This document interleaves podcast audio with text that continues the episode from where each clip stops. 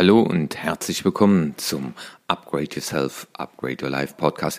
Heute mal ein Podcast und zwar die Episode 130 für Verkäufer und ich möchte mit euch heute über die Spin Selling Methode reden, die mich sehr begeistert. Also viel Spaß beim Zuhören.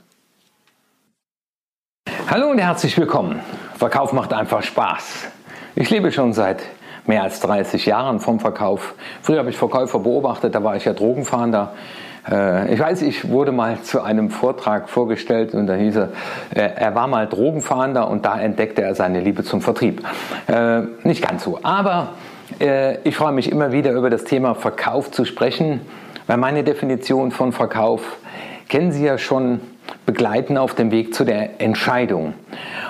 Und für meine Begriffe ist es extrem wichtig, die richtigen Fragen zu stellen und deswegen sprechen wir heute über das Wort Spin Selling. Und zwar hat das was mit äh, Neil Rackham zu tun. Der hat eine Fragestrategie entwickelt, weil verkaufen heißt für mich die richtigen Fragen stellen und zuhören, damit der Kunde mit einem guten Gefühl für sich eine gute Entscheidung treffen kann.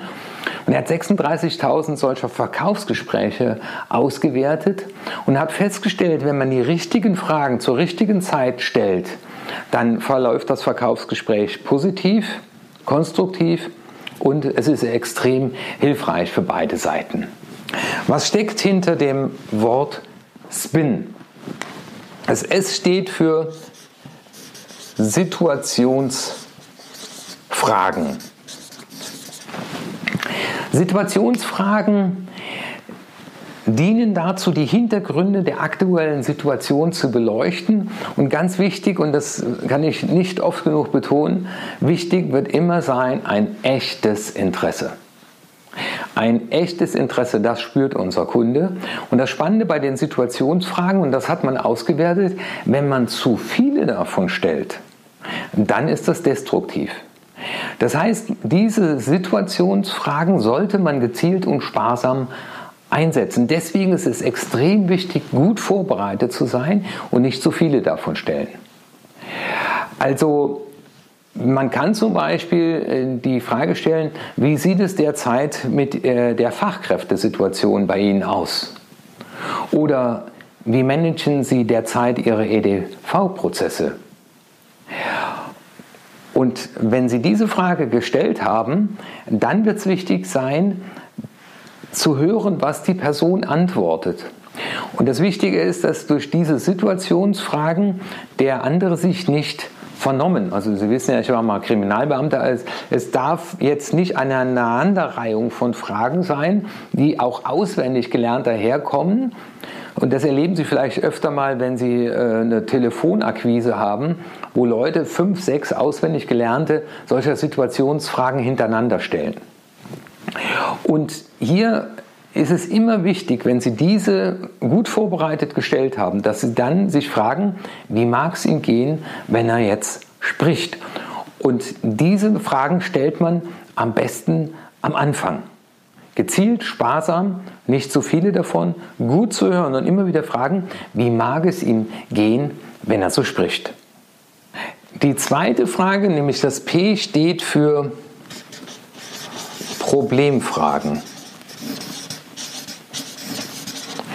Letztendlich geht es ja, wenn wir verkaufen, wenn wir Kunden Angebote unterbreiten, die Frage ist, will er ein Ziel erreichen oder will er ein Problem lösen? Also das ist jetzt hier die Frage, suchst du nach einer Lösung? Also zum Beispiel so eine Frage, die ich stelle, sagen Sie mal, Herr Kunde, wie schwer ist es denn derzeit für Sie, neue Kunden zu gewinnen? Wie schwer ist es zurzeit für Sie, liefertreu zu sein? Oder Sie verpacken es nochmal anders und sagen, immer mehr Kunden kommen auf uns zu und erklären uns, dass es derzeit extrem problematisch ist, gute Mitarbeiter am Markt zu finden. Wie ist es denn hier bei Ihnen in der Region? Also das heißt, wie ist es bei dir? Und durch diese Problemfrage kann ich auch dann im nächsten Schritt mich als der Problemlöser darstellen. Und durch diese Problemfrage kann ich mich natürlich ideal auch als Problemlöser darstellen, vor allem wenn ich sage, immer mehr Kunden kommen auf uns zu und fragen uns, wie kann man dieses Problem lösen. Dadurch, dass sie fragen, Sagen Sie mal, andere erklären uns das, wie ist das bei Ihnen? Dadurch impliziert es automatisch, dass Sie Problemlöser sind und dass Sie dieses Problem auch schon für andere gelöst haben und dass andere auf Sie zukommen um das Problem mit Ihnen zu lösen oder von Ihnen lösen zu lassen. Und hier ist es wichtig, was ist dein Kernproblem? Und das wird oft nicht am Anfang genannt. Ja, wir müssten mehr Zeit haben, aber dann die Frage, was wäre denn, wenn Sie mehr Zeit hätten? Ja, dann könnten wir uns mehr um die Kernprozesse kümmern, statt immer um diese unwichtigen Dinge, die uns Geld kosten, aber kein Geld bringen. Das heißt, wir haben einmal aufdeckende Problemfragen. Das wäre die eine Variante, nämlich die Frage, welche Probleme gibt es? Und der nächste Schritt ist die vertiefende Problemfrage, die heißt, wer arbeitet denn zurzeit an den Problemen? Wann haben die denn begonnen? Äh, wie äußern sie sich denn? Und das heißt, hier bekommen Sie vom Kunden dadurch, dass Sie die Frage stellen und ihn auch antworten lassen, ein detailliertes Verständnis von seiner Problemsituation und vor allem von den Gefühlen, die er damit hat. Und die sind oft sehr vielschichtig. Also manchmal ist es äh, die Kaufentscheidung bei einer Software, wie es wir letztens in einem Unternehmen hatten, und der Entscheider ja, äh, sagte er, die, die Leute äh, beschäftigen sich nicht damit und äh, jetzt wollen wir noch eine kaufen. Ja? Also dieses vertiefende Verständnis für das Problem, das er hat, um ihm zu sagen, sagen Sie mal, wenn Sie jetzt unsere Software kaufen, dann werden wir Ihnen auf jeden Fall eine Schulung mit dazu geben, damit das eben nicht passiert. Und das hat wieder auch was mit den Kaufmotiven zu tun, das hat mit seinen Erfahrungen zu tun. Äh, ist das jemand, der ergebnis- oder prozessorientiert ist? Das heißt, wir sehen als Verkäufer, brauchen wir ganz, ganz, ganz viel Know-how im Bereich der Persönlichkeitsentwicklung, das heißt aber auch unserer Persönlichkeit und der Persönlichkeit von Menschen, weil Menschen entscheiden aufgrund ihrer Erfahrungen. Und wenn mein Produkt sein Problem nicht löst, dann werde ich kein Geschäft mit ihm machen. Dann werde ich ihm was verkaufen wollen. Und das ist oft die Gefahr. Wir stellen zu wenig Fragen, wir stellen die falschen Fragen zur falschen Zeit und wir hören nicht zu.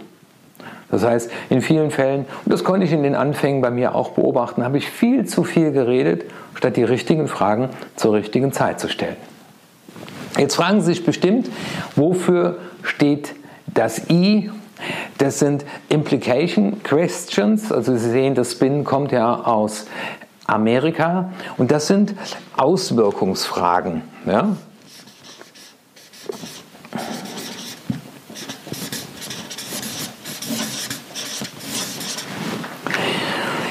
Hiermit ist gemeint, wenn wir diese Auswirkungsfragen richtig stellen, dass wir einen konkreten Bedarf schaffen.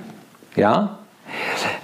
Also, wenn ich sage, hat X schon mal zu Y geführt, ja, ähm, das heißt, hat der Umstand, dass sie nicht die richtigen Leute an Bord haben, dazu geführt, dass andere gekündigt wurden? Hat es schon mal dazu geführt, dass Leute, die hier Führung übernommen haben, aber noch keine Ahnung von Führung hatten, hat es dazu geführt, dass hier Leute gekündigt haben? Weil wir wissen ja, ein Mitarbeiter verlässt selten ein Unternehmen, sondern meistens die Führungskraft. Oder welche Auswirkungen hat zum Beispiel das Gesundheitsmanagement auf die Produktivität in Ihrem Unternehmen? Oder die Lärmbelästigung auf die Gesundheitsquote, wenn wir mal im Bereich der Beratung von Gesundheitsmanagement sind. Das heißt, das Problem wird durch das Angebot gelöst. Wenn ich die Auswirkungsfrage stelle, dann impliziert das automatisch, dass ich jetzt mit ihm sagen kann, diese Auswirkung wirst du nicht mehr haben oder du wirst die Auswirkung haben, die du dir immer schon gewünscht hast. Ja? Und wir hören im Prinzip dann auch den ausdrücklichen Wunsch nach Lösungen. Also wenn ich sage, gab es schon mal eine Situation, wo die Mitarbeiter so zufrieden waren, dass sie mit Freude zur Arbeit gekommen sind? Und er sagt, ja, das ist schon lange her, wissen Sie, Herr Witsch hier, aber ähm, das wäre ja schön, wenn es das nochmal gäbe. Ja? Also das heißt, wir müssen herausfinden mit den Auswirkungsfragen, also dazu gibt es auch drei, drei Tipps. Das, das eine heißt, was sind die unmittelbaren Konsequenzen, wenn du jetzt unsere Lösung einsetzt? Also nehmen wir mal aus dem äh, Kopierer- oder Druckerbereich. Also wenn Sie jetzt ähm, eine zentrale Stelle haben, wo Sie bunt drucken können und nicht mehr an jedem Arbeitsplatz ein Buntdrucker ist, dann wären das die unmittelbaren Konsequenzen. Äh, wir sparen Kosten ein und die Leute bewegen sich. Und was, was hat das Auswirkungen für andere Bereiche? Das heißt, wenn wir hier Kosten einsparen und das mal auf äh, zwölf Etagen und äh, 400 Arbeitsplätze, dann haben wir Liquidität frei, um vielleicht die eine oder andere Arbeitskraft einzustellen, die wir dringend bräuchten. Aber auch mal die Frage stellen, was für neue Probleme könnten entstehen, wenn wir diese Lösung haben. Das heißt, hier zeigen wir auch wieder echtes Interesse, weil das ist ja so schön im Yin und Yang. Alles, was Vorteile hat, hat auch irgendwo Nachteil. Also wenn ich dann einen zentralen Drucker pro Etage habe, kann das natürlich dazu kommen, dass es dann auch mal Stau gibt. Aber da gibt es ja mittlerweile wunderbare technische Lösungen, wie ich weiß. Und dann ist die N-Frage steht für Need Paid Off. Das sind also die Lösungsfragen.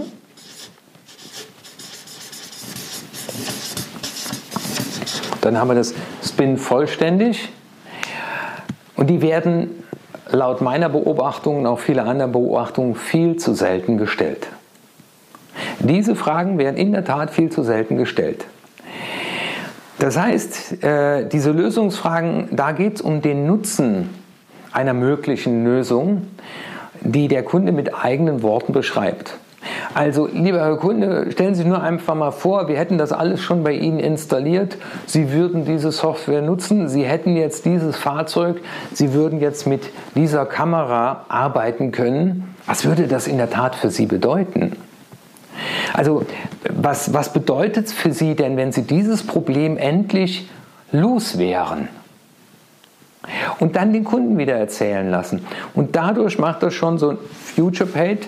Das heißt, er geht schon in die Zukunft, er nutzt schon das Produkt und aus dem limbischen System, aus dem ältesten Gehirnteil heraus, ist es so, dass er gedanklich im Prinzip schon einen Mehrwert das wären dann die 2x, einen Mehrwert kommuniziert. Und das heißt, wenn äh, ich jetzt sage, aber leider haben Sie das noch nicht, dann kommt es dazu, dass es haben will. Also es ist unterbewusst das älteste Gehirnteil, also das, was unser Verhalten durch Emotionen steuert, das limbische System. Das sorgt durch diese Frage, dass er sich schon mal vorstellt, wenn er es nutzt und wenn ihm dann aber bewusst wird, er hat es noch nicht, ich käme damit schneller zur Arbeit, ich bekäme schneller einen Parkplatz, ich müsste nicht immer so lange warten, whatever. Und dadurch, dass er das beschreibt, und deswegen rufe ich immer zu, das Gehirn des Kunden sind wie Zahnräder und die Zahnräder müssen sich im Gehirn des Kunden drehen und nicht wir müssen reden. Lieber Herr Kunde, wie würde sich das anfühlen, wenn Sie in zehn Jahren sagen können, allein durch diese Entscheidung habe ich über 100.000 Euro gespart? Das hat mal äh, bei meinem Kunden zu einem Abschluss geführt, als es ums Einsparung von Versicherungen ging.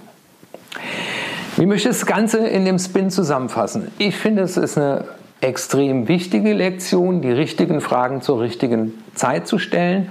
Und es bedeutet auch, Spin heißt gut vorbereiten.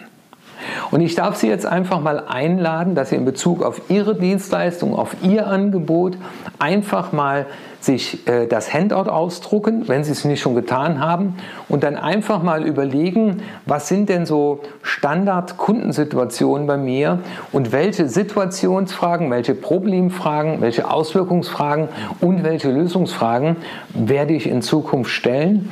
Und das ist die Reihenfolge, in der Sie vorgehen werden. Und denken Sie wieder dran, die Lösungsfragen werden viel zu selten gestellt und nur von den Profis.